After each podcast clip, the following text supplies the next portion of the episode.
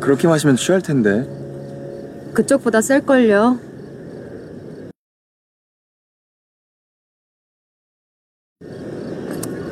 아 근데 어쩌다가 빈털터리가 돼서 혼자 졸고 있었어요.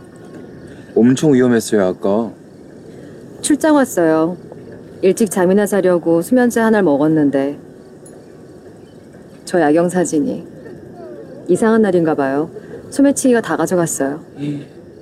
아 엄청 고생한 날이네요.